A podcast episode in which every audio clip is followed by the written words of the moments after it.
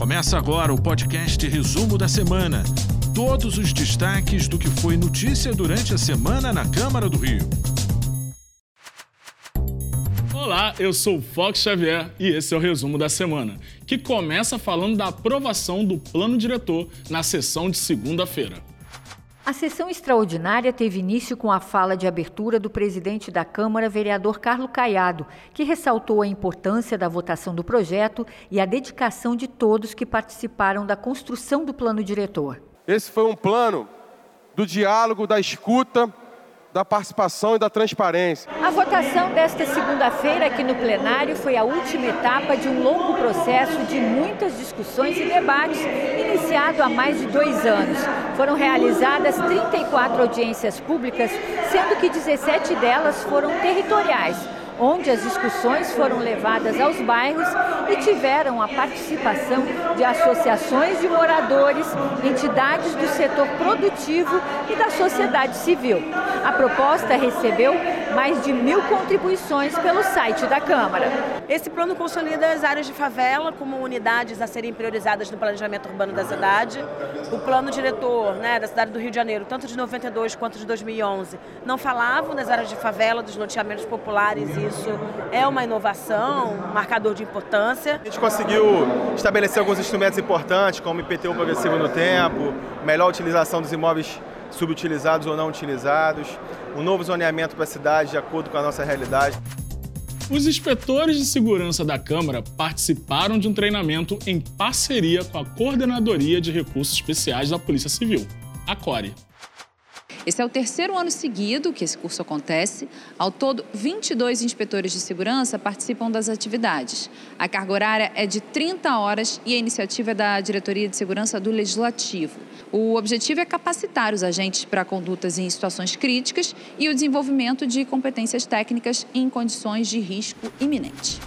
A Rio TV Câmara assinou um termo de cooperação com o Centro de Operações Rio, o COR a parceria vai possibilitar a veiculação das informações produzidas pelo órgão da Prefeitura na nossa programação. Notícias sobre o trânsito, previsão do tempo, situações extremas, condições dos meios de transporte serão dadas com o apoio do órgão que auxilia o funcionamento da cidade desde 2010. Aliás, o trato é também uma celebração de aniversários em dezembro. O COR completa 13 anos no dia 31 e a TV do Legislativo, que é a única emissora pública da cidade, faz 20 anos no próximo domingo, dia 17. Isso para a gente é um orgulho enorme.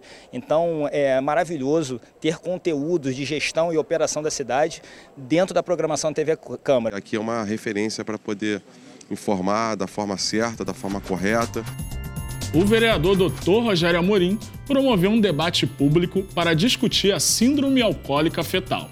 Também conhecida pela sigla SAF, o problema afeta bebês que nascem com alterações no sistema nervoso central, além de mudanças nos traços do rosto e problemas no desenvolvimento físico.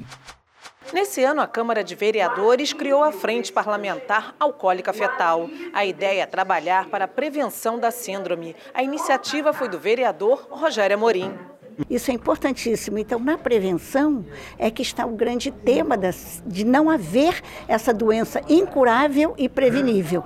Se uma mãe não usar bebida alcoólica, ela não vai ter esse problema, a criança não vai ter esse problema. O esclarecimento é a grande arma para nós evitarmos que crianças nasçam com distúrbios muitas vezes não perceptíveis na primeira infância, mas que vão impactar muito no futuro. Na sessão de terça-feira, o parlamento aprovou as contas do governo Marcelo Crivella, referentes a 2019 e 2020, além das contas do então prefeito em exercício, Jorge Felipe, referentes a um período de dezembro de 2020. A presidente da Comissão de Finanças, Orçamento e Fiscalização Financeira da Câmara Municipal do Rio de Janeiro, vereadora Rosa Fernandes, fez uma apresentação em plenário em seguida, cada vereador teve 15 minutos para discursar. Dois pontos importantes foram destacados: o não pagamento dos precatórios e o não pagamento do empréstimo do BNDES, que causaram prejuízo de 25 milhões de reais. A defesa do ex-prefeito Marcelo Crivella questionou o parecer do Tribunal de Contas do município, negou irregularidades e afirmou que todos os investimentos foram justificados. Regras orçamentárias foram, de fato, violadas pelo, pela gestão do prefeito Crivella? Eu coloco aqui que não. O parecer prévio do Tribunal de Contas do município do Rio de Janeiro foi rejeitado e as contas do ex-prefeito Marcelo Crivella foram aprovadas nos anos de 2019 e 2020.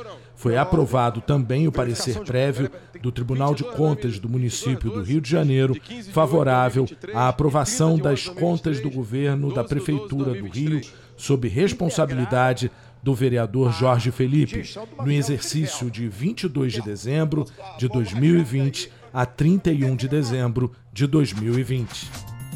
A tricotilomania foi tema de um outro debate público esta semana. O problema, mais comum em meninas e mulheres, é uma desordem comportamental em que a pessoa sente um impulso incontrolável de arrancar os próprios cabelos. Resultado de estresse, depressão e ansiedade, os sintomas incluem mexer constantemente nos cabelos, puxar e até mesmo morder ou engolir os fios. Uma fuga que essa pessoa precisa ter para aliviar o nível de estresse. O vereador Dr. Rogério Amorim defende que a conscientização é fundamental para oferecer suporte às pessoas que convivem com um transtorno de tricotilomania. Esclarecimento sobre a doença e medidas públicas efetivas para poder priorizar o atendimento no setor público desses pacientes. O Palácio Pedro Ernesto abriu as portas para mais um dia de debates do seminário O Rio do Futuro, iniciado na semana passada. Parlamentares, autoridades e especialistas de várias áreas discutiram os caminhos para o desenvolvimento sustentável da cidade e o trabalho realizado pelo Legislativo Municipal nos últimos anos. A realização é da Câmara Municipal, da Editora Globo e da Rádio CBN. Um dos temas de quarta-feira foi o ambiente de negócios. Entre os pontos discutidos, a lei de liberdade econômica, o alvará a jato, a criação do Porto Maravale e a importância de eventos como o Web Summit para a cidade. O Web Summit tem impacto, segundo estimativas da Secretaria de Desenvolvimento Urbano e Econômico, o um impacto na economia de 1,2 bilhão de reais nas, nas seis edições é, já programadas para acontecer. A gente tem outras iniciativas na área de, de inovação, e tecnologia. Tem o Programadores Cariocas, que é uma iniciativa que visa formar jovens é, vulneráveis do Rio em curso de programação. O presidente do Conselho Empresarial do Ecossistema do Turismo, Sávio Neves, disse que o resgate das atividades dos aeroportos do Galeão e Santos Dumont são fundamentais para o desenvolvimento do turismo. Fundamental a gente resgatar e colocar cada um dos dois aeroportos é, na sua vocação. O gerente geral de competitividade da Firjan ressaltou que a parceria entre a prefeitura e a instituição tem dado bons resultados. Eu acho que essa visão holística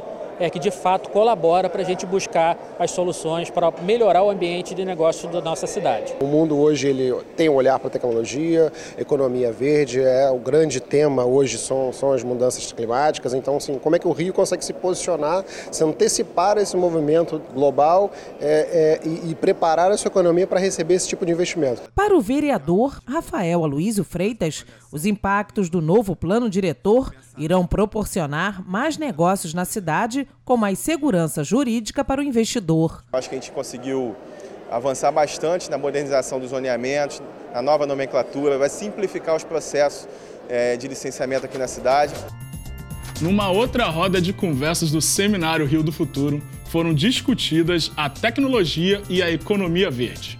Um dos temas foi a lei do ISS neutro, que reduz para 2% a alíquota do imposto para operações de desenvolvimento e auditoria de projetos de crédito de carbono. A norma também cria incentivos fiscais de até 60 milhões de reais para o setor. A intenção é transformar a cidade do Rio na capital dos investimentos verdes, além de cumprir metas previstas no Plano Estratégico Rio 2021-2024. Nós temos as duas maiores florestas urbanas do mundo, nós temos um número considerável aí de emissões por ano, uma média aí de 21 mil toneladas de CO2. E aí, claro, como é que a gente enfrenta ilhas de calor, como é que a gente enfrenta uh, as questões das ocorrências climáticas. Outro destaque é a aprovação do plano diretor da cidade, que contempla o tema. Por exemplo, Campo Grande vai se desenvolvendo na fronteira da cidade, distante né, dos empregos, o que acontece é que nós temos menos áreas verdes, porque essa expansão é em cima de áreas verdes, e as pessoas precisam gastar, infelizmente, uma hora e meia, duas horas no trânsito, num trajeto para ir. Desde o começo do governo a gente tem conscientizado, os órgãos têm sido muito cooperativos, né? não há uma obra feita sem licença hoje em dia. A Comissão Especial de Saúde Animal promoveu uma feira de adoção de cães e gatos na Cinelândia. A ação faz parte da campanha Dezembro Verde, mês dedicado ao combate ao crime de maus tratos e crueldade de animais.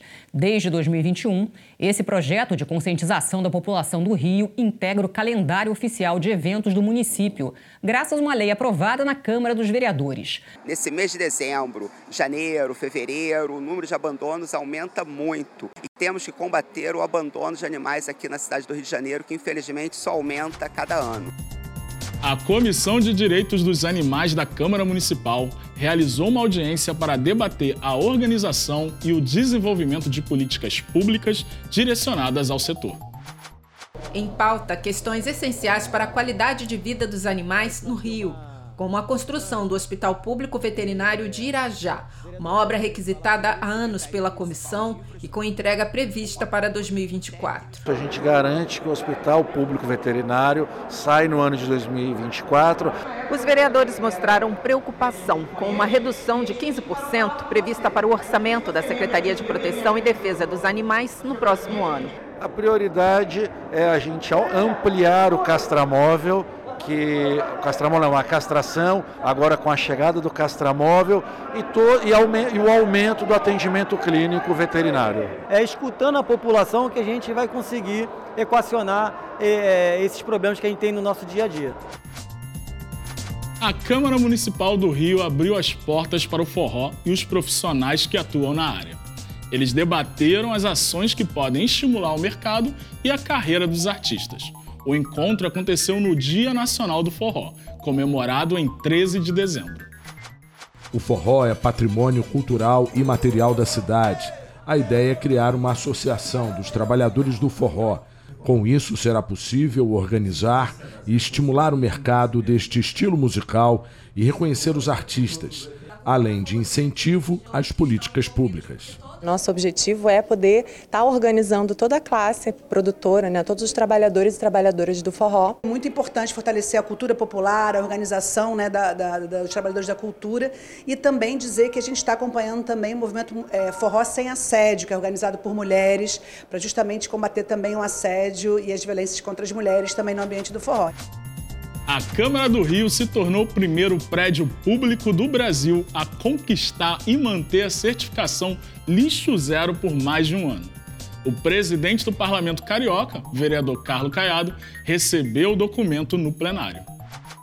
O reconhecimento emitido pelo Instituto Lixo Zero e validado pela Aliança Internacional Lixo Zero indica o comprometimento da gestão de resíduos, Segundo o Instituto, a Câmara Municipal alcançou o índice de 91,3% de desvio de aterro, o que significa a destinação correta dos resíduos recicláveis, orgânicos e especiais. Esse é um exemplo importante que estamos dando como legisladores. A questão ambiental e sustentabilidade tem feito parte da nossa atuação, seja em projetos de lei, na nossa ida à Conferência do Clima e em diversas ações. Na sessão de quinta-feira foram aprovadas as contas da Prefeitura no ano de 2022. O projeto é de autoria da Comissão de Finanças, Orçamento e Fiscalização Financeira. O projeto de decreto legislativo que aprova as contas da Prefeitura relativas ao exercício de 2022 foi aprovado em segunda discussão por 33 votos a favor e 12 contra. Com a atuação dessa Casa Legislativa, nós conseguimos fazer com que as contas do município voltassem a, a uma normalidade. No terceiro e último dia do seminário Rio do Futuro, foram realizadas duas rodadas de debate. Numa delas, o tema discutido foram as mudanças no legislativo. O seminário é uma parceria da Câmara Municipal, da Editora Globo e da Rádio CBN. Os vereadores analisaram a oportunidade de aproximação com a população que a pandemia proporcionou e debateram, juntamente com especialistas, as perspectivas que surgiram a partir desse período. Para a consultora da Unesco, o tempo da política foi acelerado desde então e juntou os cidadãos que não tinham o hábito de participar das discussões sobre a cidade. É algo que veio para ficar, né? É essa busca pela informação e essa facilidade de ter mais informações através das plataformas digitais, através das redes sociais, né? O período da pandemia foi um aprendizado, né, para todos os vereadores que tiveram que se adequar à realidade e sem muito contato né, com a população, um distanciamento físico, né? A vice-presidente da Câmara Municipal mencionou as leis aprovadas pela casa que dão conta da nova dinâmica da cidade após o isolamento social imposto pelo coronavírus. Nós acabamos de aprovar o plano diretor, que é um projeto macro para a cidade, um projeto que vai, é, na sua especificidade, a gente sabe muito bem o quanto é, temos aqui ainda a avançar, mas a gente entende que precisarmos fazer isso. O painel foi riquíssimo, todos os outros debatedores, mas é muito importante a gente também sentar e ouvir. E no outro debate do seminário Rio do Futuro, o tema foi a Agenda 2030. O plano nasceu de um acordo firmado em 2015 pelos 193 estados, membros da Organização das Nações Unidas, com o compromisso de seguir as medidas recomendadas no documento Transformando o Nosso Mundo, a Agenda 2030 para o Desenvolvimento Sustentável. Uma lei aprovada pela Câmara de Vereadores adota a Agenda da ONU 2030 e cria o Programa e Objetivos de Desenvolvimento Sustentável. Outra iniciativa da Casa Legislativa é o trabalho trabalho que vem sendo realizado pela Comissão Especial de Emergência Climática e Justiça Socioambiental. Nós temos uma comissão de emergência climática justamente para colocar a sociedade civil para debater internamente e usar como instrumento né, a Câmara de Vereadores para vocalizar o que está acontecendo. Não podemos mais ficar pensando apenas em soluções parciais ou provisórias integrantes da Orquestra Sinfônica Juvenil Carioca e do Coro Juvenil do Rio de Janeiro se apresentaram nas escadarias da Câmara Municipal. Foi durante o Natal de Luz na Cinelândia, uma homenagem ao centenário do Palácio Pedro Ernesto.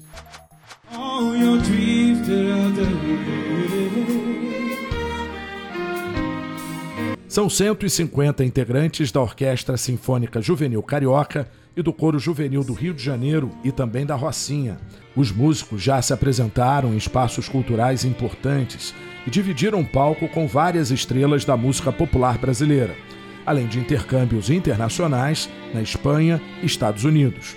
A orquestra é o resultado de um processo de transformação social para crianças e jovens.